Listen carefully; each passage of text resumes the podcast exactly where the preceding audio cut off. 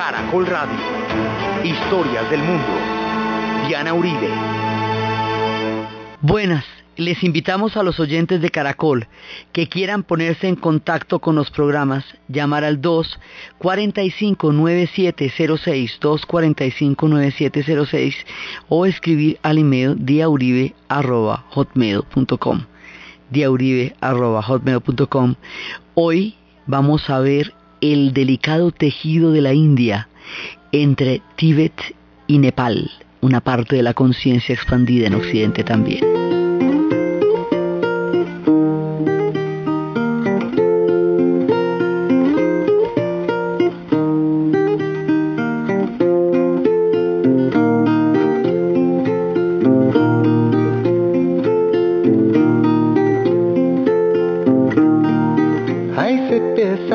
La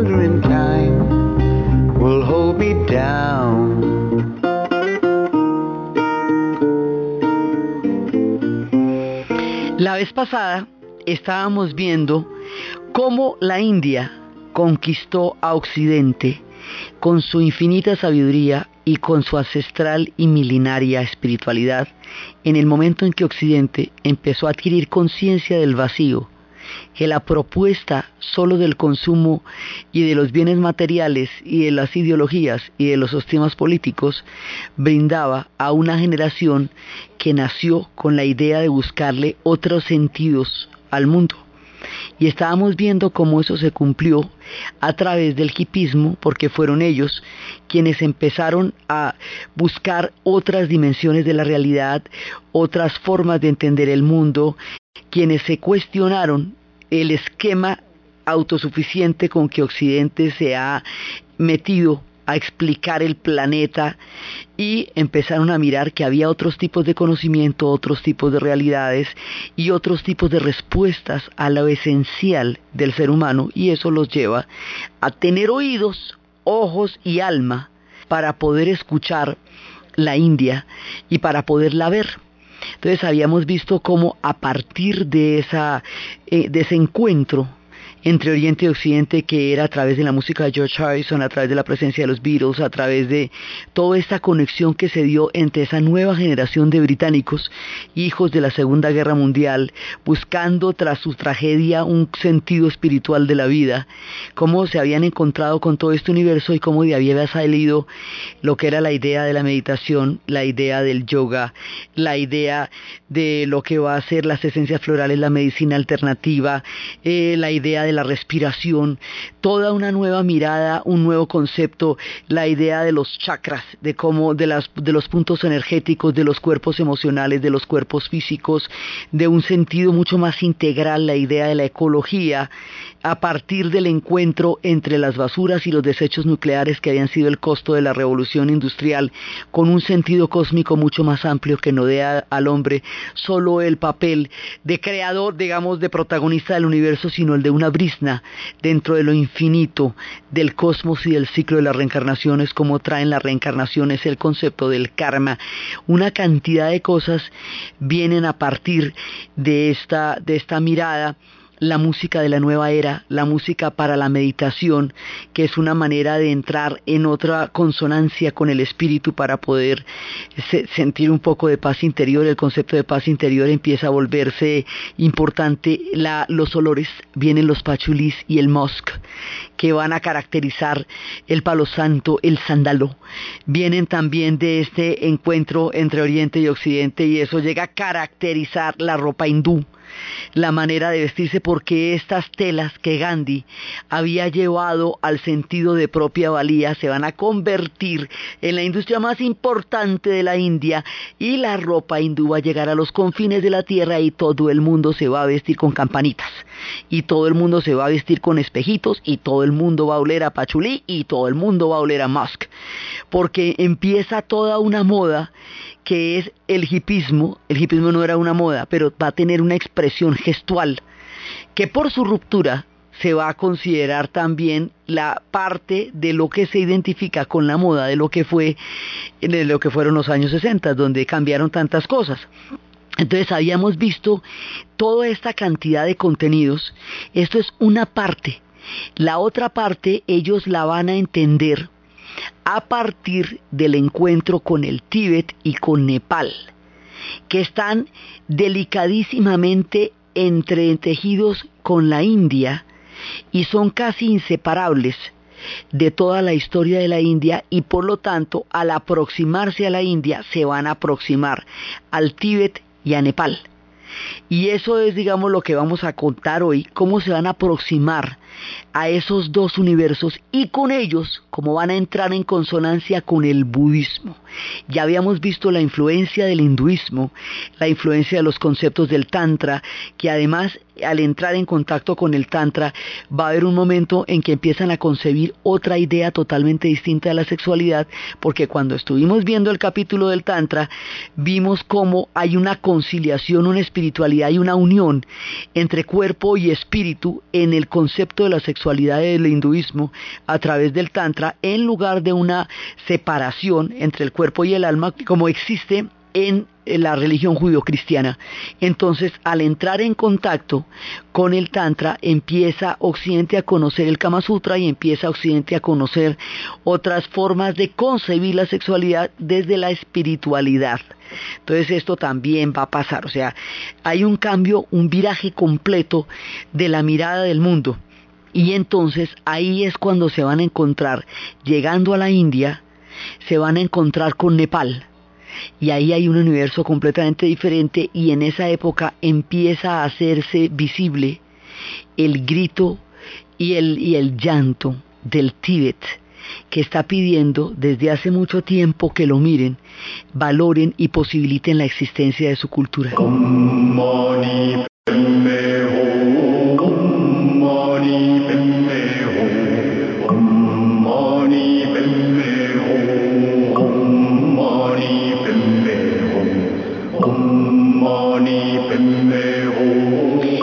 Entender el papel que juegan Tíbet y Nepal en nuestra historia, hay que remitirnos al tiempo de Buda. Habíamos hablado en alguno de los programas que íbamos a abordar el budismo en el momento en que nos encontráramos con Nepal en nuestro camino.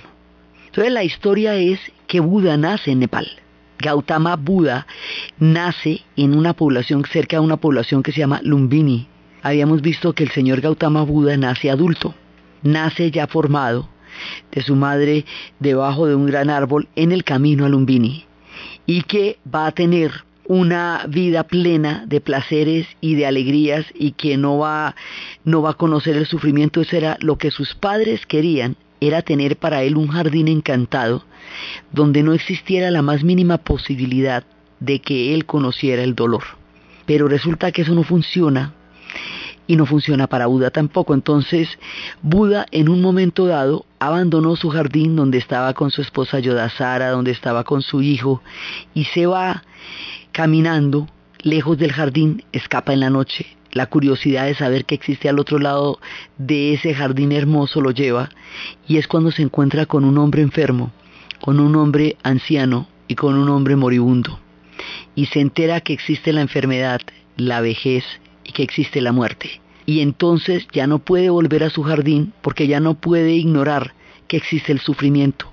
De ahí en adelante va a dedicar toda su vida a entender cuál es el origen del sufrimiento y cómo evitarlo. Él, como habíamos dicho, es un señor de un reino importante, él es el señor Gautama Buda. Entonces ahora va a experimentar todo lo que sea necesario para encontrar el origen de eso que él llama el sufrimiento y por lo tanto lo primero que hace es desprenderse de todo aquello que él tenía y compartir con los antiguos santones el abandono total por las cosas materiales. Se sienta en una piedra y pasa un montón de tiempo ahí y de pronto se da cuenta que él lo que está es cochino, pelilargo, uñilargo y que no se ha salvado de ahí, de ahí no ha encontrado ningún tipo de iluminación. Entonces dice, por aquí no es. Y sigue buscando el origen hasta que debajo de un árbol, lo del árbol es muy importante porque las semillas del árbol debajo del cual él recibe la iluminación son parte de la doctrina. Y cuando vaya a viajar la doctrina de Buda, viajarán las semillas de los árboles con ellos. Entonces ahí entiende que el sufrimiento es un resultado del apego.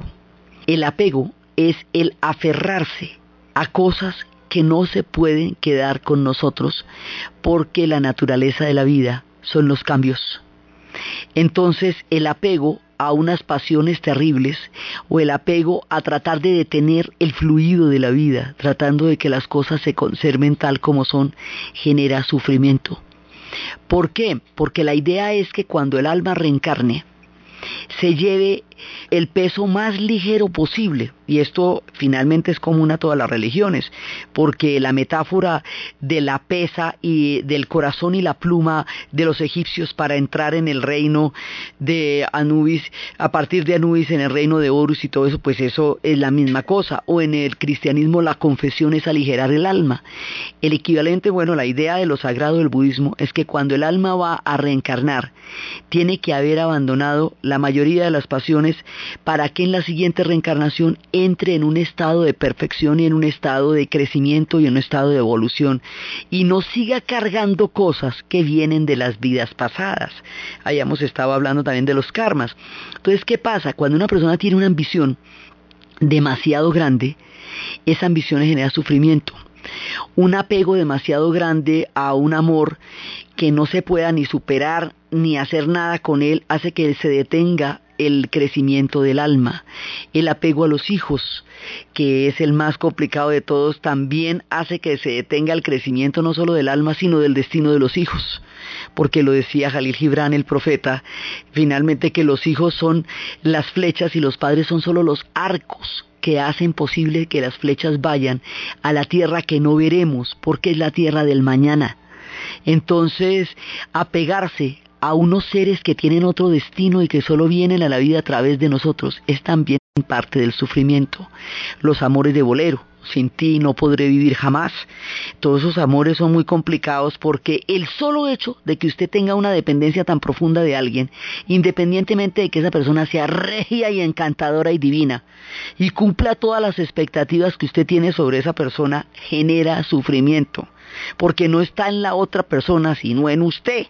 Entonces, por eso es que se están hablando de los apegos. Entonces Buda dice, los apegos generan sufrimiento, hay que irse desapegando. Y a medida que va pasando la vida, es una gran lección del desapego.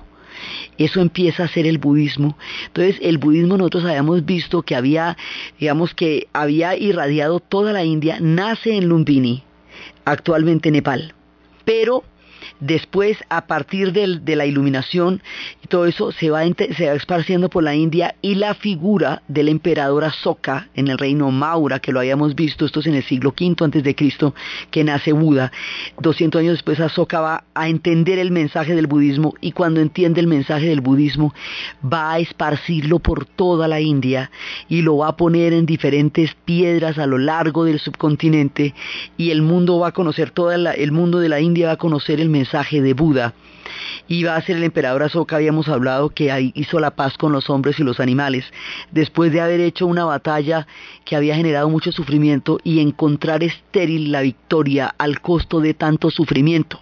Entonces, a partir de eso hace la paz con los hombres y los animales y habíamos visto cómo más adelante el budismo va a tener en la India una especie de, reacción del hinduismo porque atentaba de alguna manera con este estatus de los brahmanes.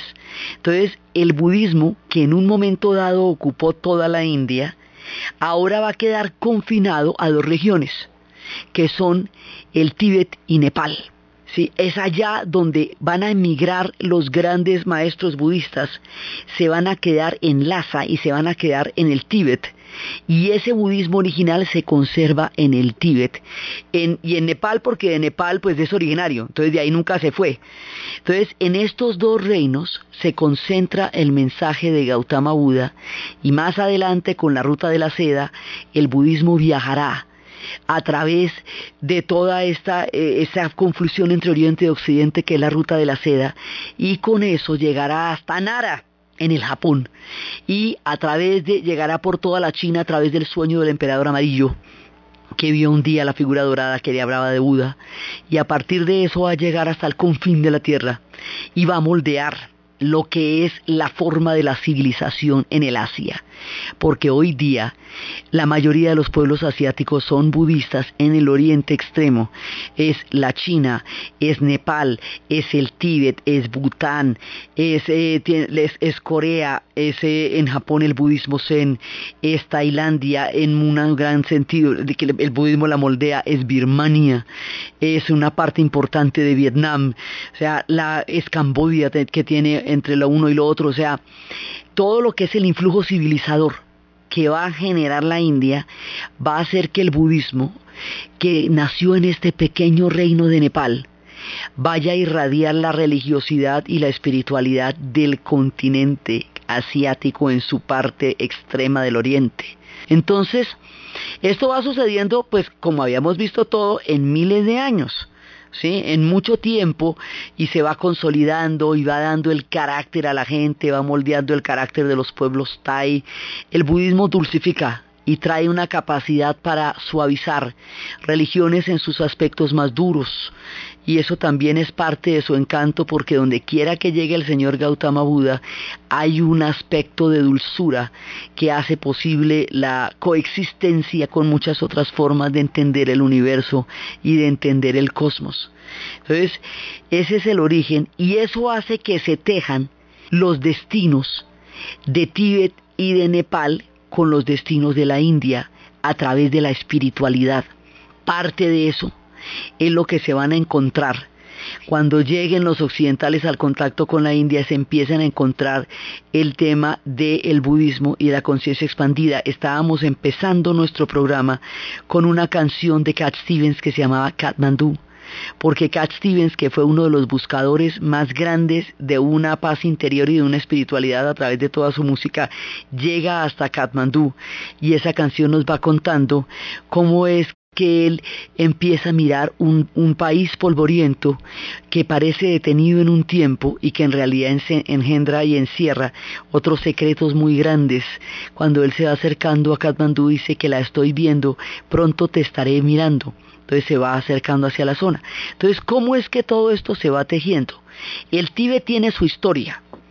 ¿sí? y su historia va apareciendo desde que esta, eh, esta reacción del hinduismo vaya a ser que el Tíbet se vuelva el depositario del budismo original, el Tíbet y Nepal.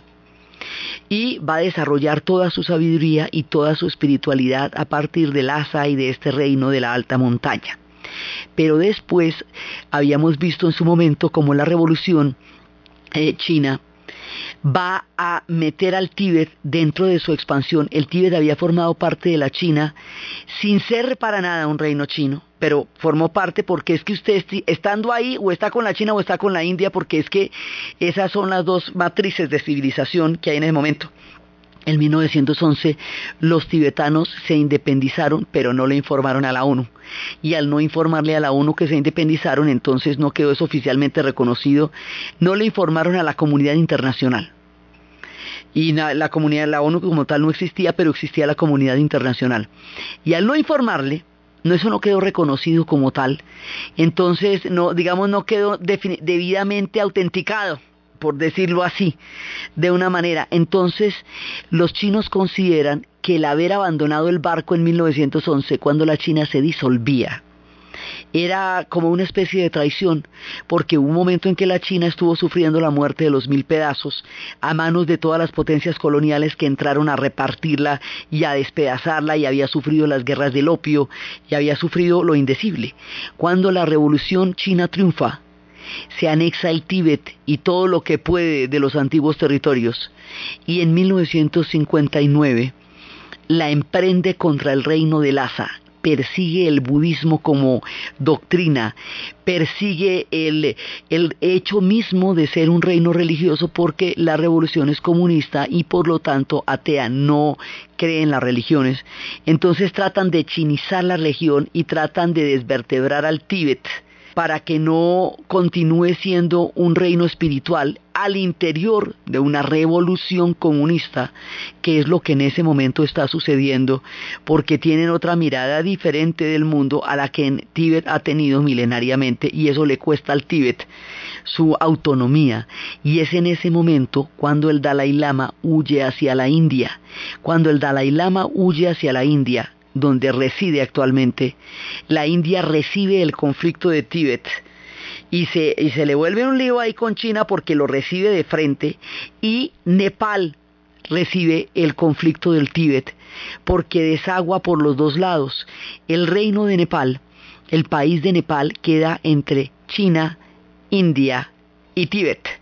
Es un estado tapón entre la China y la India que les permite tener una especie de zona ahí de, tapo remacho, digamos una zona eh, ahí en la cual puede haber como una especie de colchón, ¿sí? Pero él recibe, digamos, todas las influencias y todos los líos que vayan a caer de un lado o del otro.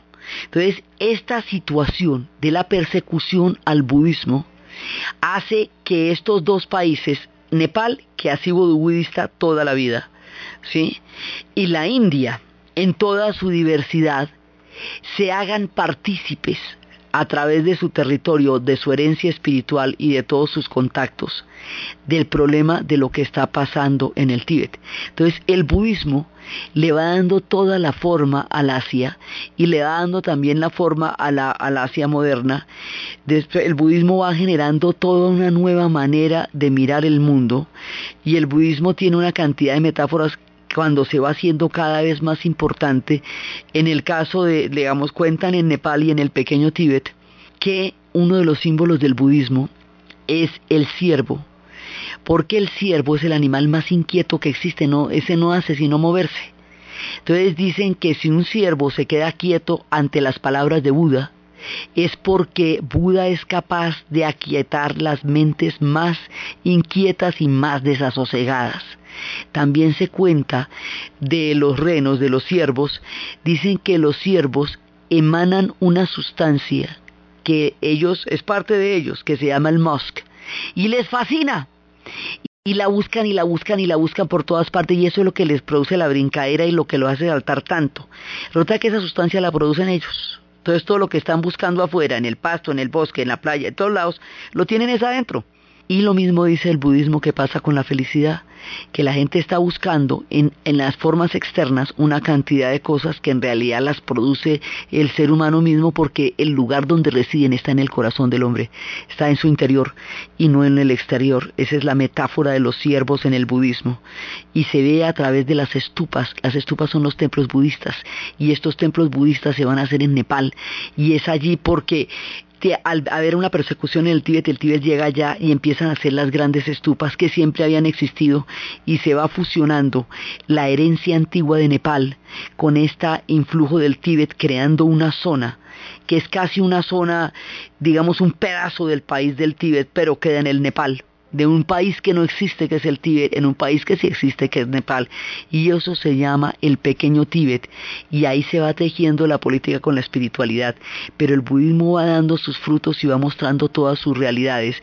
Y otra de las cosas que el budismo dice es que en los extremos está el sufrimiento cuando cualquier inclinación que usted tenga demasiado eh, eh, orientada hacia un lado o hacia el otro, ahí se va a encontrar el sufrimiento. Por eso cuando el señor Gautama Buda se despojó de todo y se sentó con los antones en la piedra, no encontraba el alivio porque había llegado a un extremo. Entonces todo aquel que llegue al extremo de las pasiones, al extremo del ascetismo, al extremo de lo que sea, se encuentra que detrás de los extremos está el sufrimiento. Esto, por ejemplo, es una cosa que los tailandeses tienen tan supremamente clara que ese punto medio donde reside la sabiduría del budismo ha moldeado la historia de esa nación hasta los días actuales.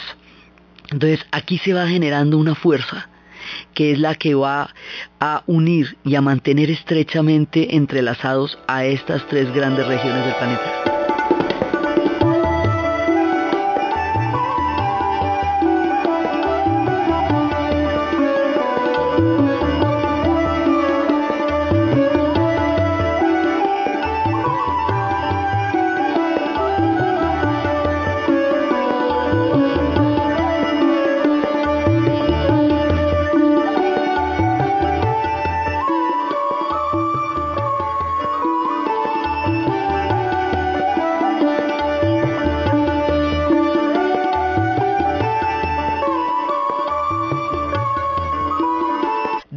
Cargas que se estaban dando en la geopolítica de la época y en la actualidad con su proceso de crecimiento y su importancia en la economía global, pues es cada vez más contundente su presencia que despierta como en los tiempos en que fue el gran imperio que moldeó una parte del Asia. Entonces el Tíbet se siente atrapado en un contrarios que van a significar el triunfo y el desarrollo de la revolución china la India queda metida también en el tema de lo que es el Tíbet y en el tema de lo que es Nepal.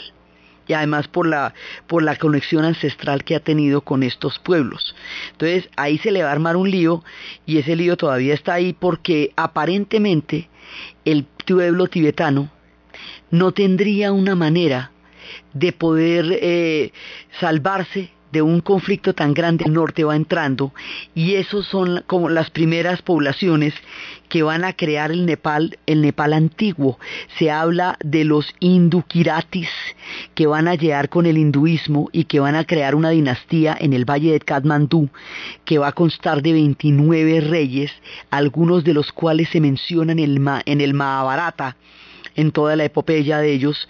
Y también es allá donde va a nacer el príncipe Gautama Buda y va a llevar el budismo. Entonces vea su fuerza espiritual y el, pues Nepal no es la excepción, sobre todo porque ellos son los que aportan la otra fuerza grande y poderosa que es el budismo.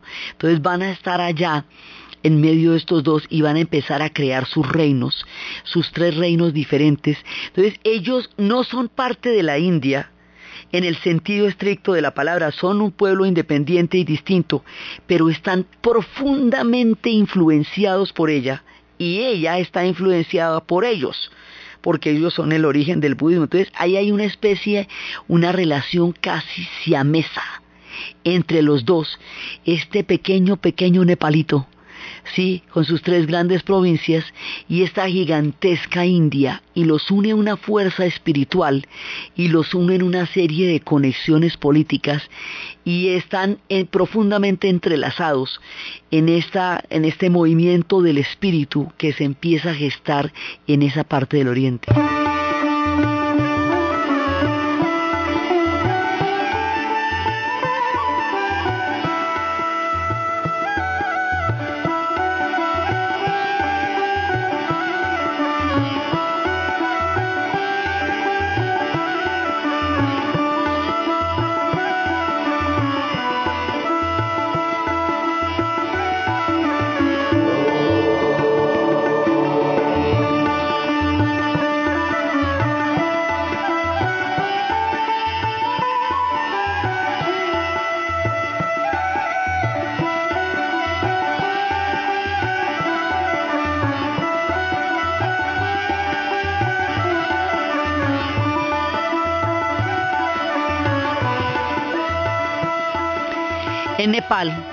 Es donde queda el Himalaya, la cordillera de una parte del Himalaya atraviesa casi todo el país.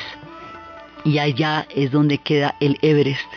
Y ellos tienen más de 19 picos que miden más de 6.500 metros de altura, formando un tapete gigantesco blanco, blanco, blanco, blanco, que es tan poderoso, tan colosal, tan gigantesco, que da una infinita sensación de pequeñez.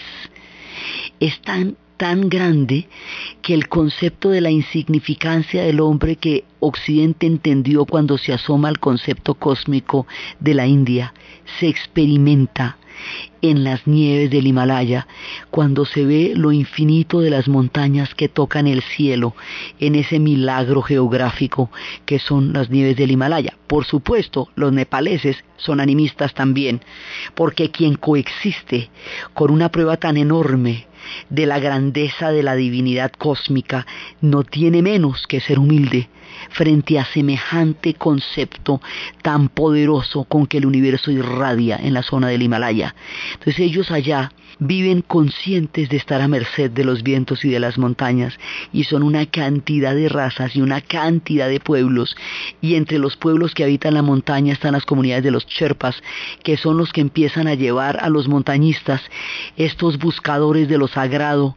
A través de lo doloroso y el sacrificio que es subir esas montañas estos peregrinos de, de lo imposible que son los que han llegado hasta los campamentos bases en el Nepal los Sherpas los llevan allá. Esa comunidad es una comunidad donde las mujeres tienen derecho a tener tres maridos porque las condiciones climáticas son tan supremamente delicadas que una mujer nunca puede estar sola porque no sobrevive.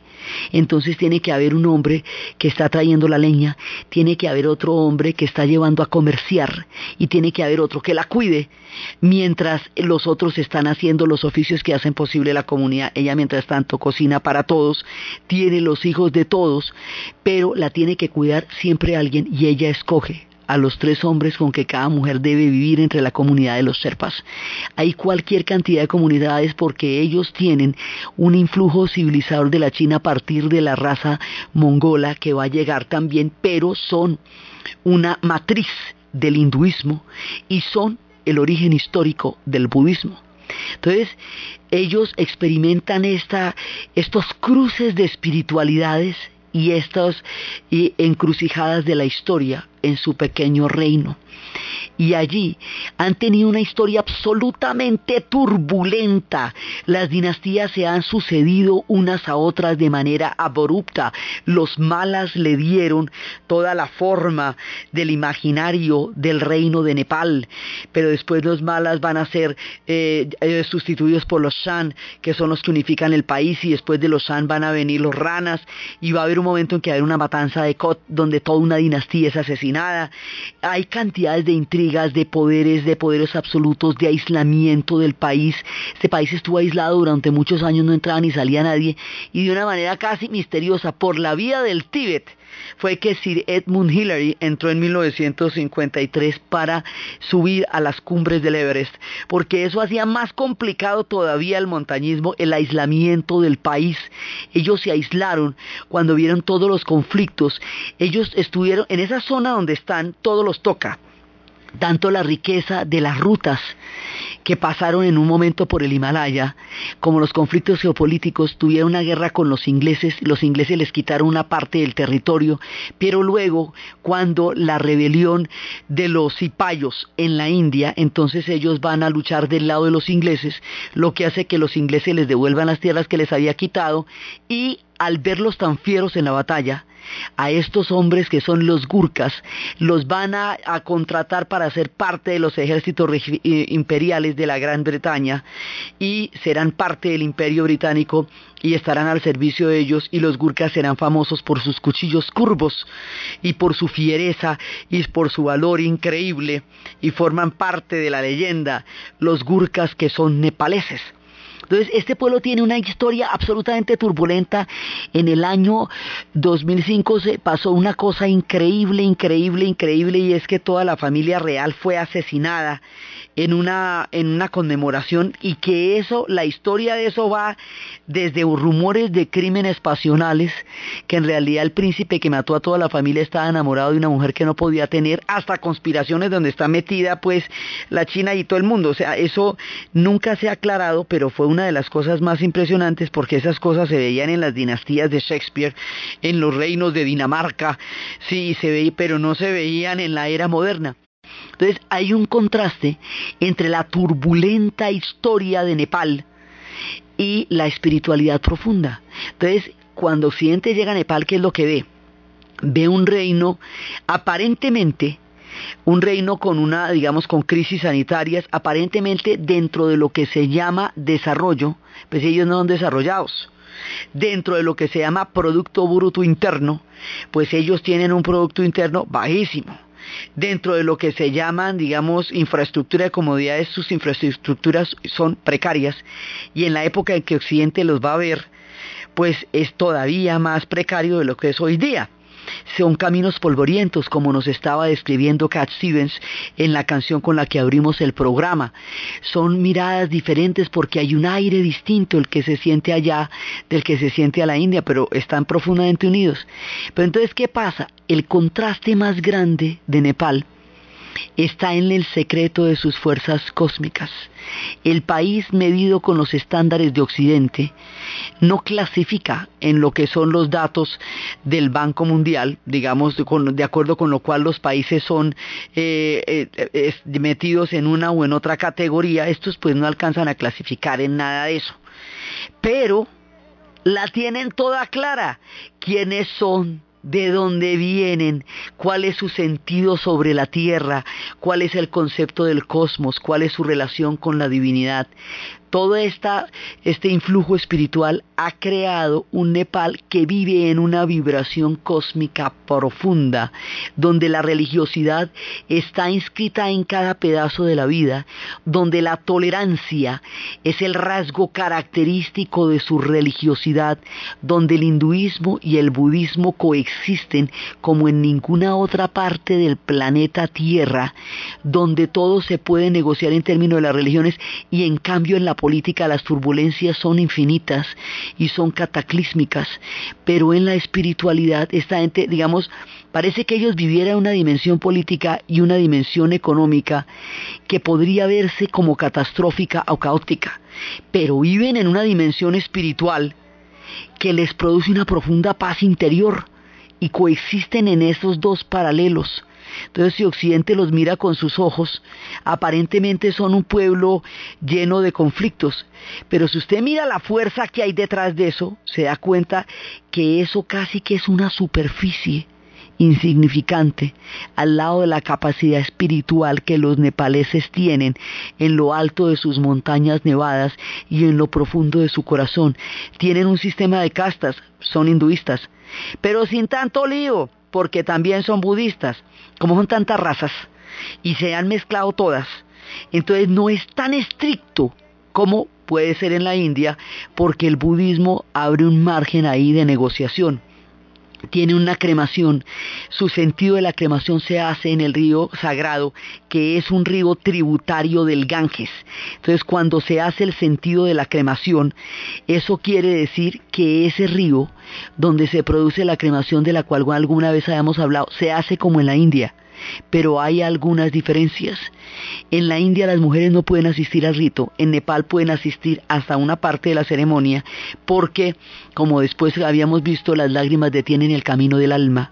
Entonces llegan, allá en Nepal llegan las ambulancias a ese río que es tributario del Ganges, el río sagrado. Es un río pequeño en esa zona de Nepal, pero se va a hacer gigantesco cuando llegue a ser ya una, un afluente del Ganges, lo que hace que todo la, el, el concepto de, la, de lo sagrado se remita allí donde las almas se renuevan. Entonces llega la gente, llegan las ambulancias, cuando llegan las ambulancias sacan las camillas, cuando sacan las camillas llevan el, el cuerpo lo cubren de la gasa naranja, le dan las siete vueltas, lo ungen, el hijo mayor hace ese, esa, ese movimiento que lo va a entregar al cosmos, lo acompañan a entrar en otra instancia cósmica, le ponen oro para que haya dinero en la siguiente reencarnación, le ponen arroz para que haya comida en la siguiente reencarnación, le, le ponen la mantequilla sagrada, el gir, y le ponen el tesón en la boca para empezar a prenderlo, y luego va a arder hasta que se desintegre, hasta que el fuego vuelva al fuego el agua vuelva al agua, el polvo, la tierra vuelva a la tierra, el aire vuelva al aire, y se desintegren los elementos que no materializaron y se volverán a encontrar en la siguiente reencarnación cuando un bebé se ha engendrado de nuevo. Y en medio de ese ciclo vive la gente de Nepal. Entonces ellos no es que no lloren a sus muertos, es que los están acompañando a trascender. No es una ausencia irreparable, no es una pérdida terrible, no es un sentido del vacío, no es un sentido de la mutilación. el concepto de la muerte en Occidente es un concepto inmanejable porque va desde la tragedia hasta lo macabro, pasando por la desolación y pasando por el, horror, pero en general es como un espectro aterrador. Allá no, porque esa sí la tienen clara ellos, ¿para dónde van? Van a otra instancia cósmica, donde el alma se encuentra en otra parte de su proceso donde los ha acompañado hasta un punto de su camino y luego sigue su camino hacia otra parte dentro del destino de todas las almas que son sus reencarnaciones hasta encontrar el punto de perfección. Entonces los nepaleses tienen claro el tema de la vida, tienen claro el tema de la muerte, tienen claro el tema de lo sagrado, así que lo del Producto Bruto Interno lo podemos negociar, porque eso no es tan complicado como entender quién es usted, para qué vino y de dónde viene el cosmos y cuál es el sentido del universo. Entonces, ellos van a tener toda esta ceremonia además como es el sincretismo del budismo con el hinduismo, al mismo tiempo esto se hace en un templo donde se están adorando a Shiva simultáneamente y entonces los sacerdotes están elevando los candelabros de fuego en una zona tan poco iluminada como la de ese templo y los cantos van acompañando la ceremonia junto con las danzas sagradas y al mismo tiempo se van haciendo las cremaciones. Y esto se hace todos los días y la ceremonia de los sacerdotes elevando los candelabros hacia hacia, el cielo, hacia el cosmos, se hace todos los días. Entonces es una vibración totalmente distinta. Entonces lo que es es una vibración mística, la que se encuentra en Nepal. Y detrás de esas calles populosas, llenas, llenas de gente, hay unos templos colosales de una belleza singular y de una fuerza espiritual gigantesca. Están los santones, los hombres sagrados que vienen desde los confines más lejanos en busca de esa espiritualidad que están llevando a través de su vida y todo el mundo está en un cuento religioso.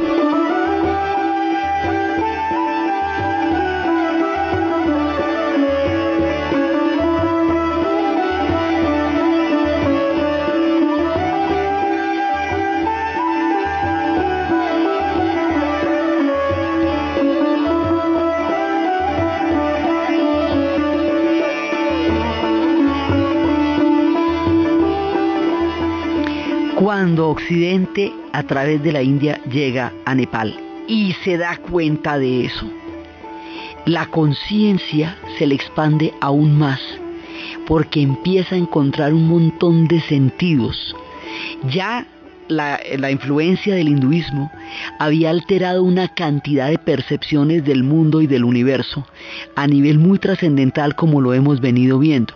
Pero el encuentro con el budismo va a traer otro poco de conceptos que ayudan a eh, emprender el viaje interior. Uno de los cuales, el más importante, es la compasión. El budismo trae la compasión, la capacidad de entender con el otro la capacidad de sufrir o alegrarse con el otro. Y eso hace que religiones muy duras se vean dulcificadas por la presencia del budismo. Entonces de esa manera viene esto, además porque detrás del, pacifismo, de la no violencia, pues está la compasión, porque la idea de no producir sufrimiento en el otro.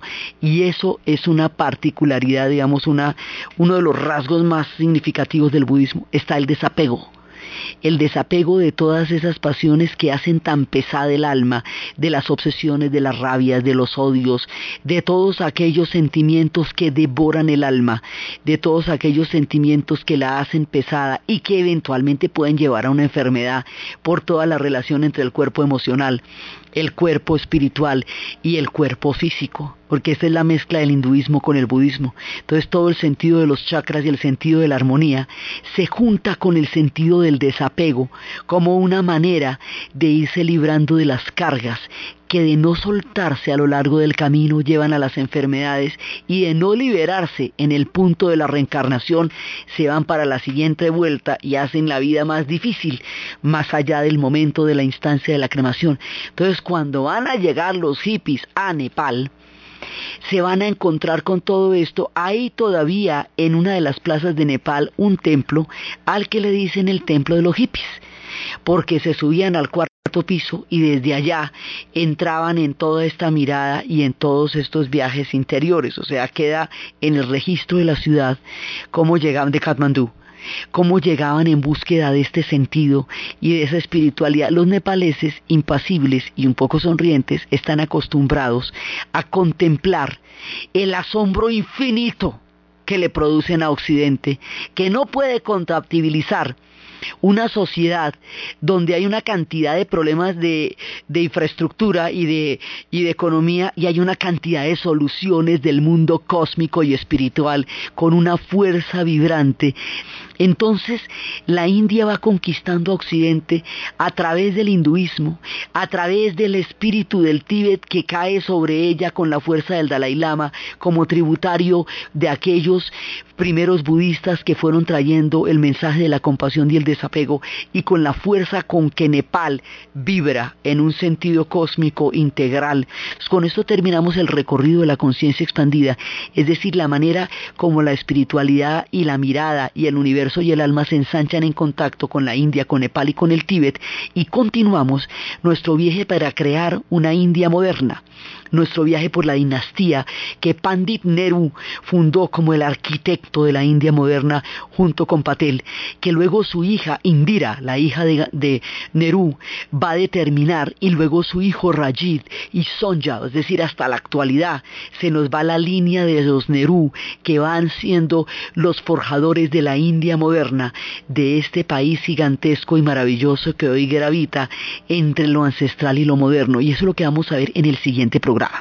Entonces, desde los espacios de la espiritualidad, de la compasión, del desapego, de los siervos que inquietos pueden de los siervos que inquietos pueden encontrar el sosiego en las palabras de Gautama Buda, del sentido de la armonía interior, del sentido de la paz, del abandono de los apegos que producen los sufrimientos, del sentido que tiene el darle las vueltas a todo el a todo del sentido que tiene las oraciones que llevan desde, la, desde lo profundo del mundo interior a una espiritualidad y a una paz que se siente en el pequeño Tíbet, que se siente en las campanas, que se siente en los cantos y que Occidente hasta ahora está empezando a entender en su infinita variedad, en su grandeza y en su sentido cósmico en la narración de Ana Uribe, en la producción de Ernesto Díaz y para ustedes feliz fin de semana.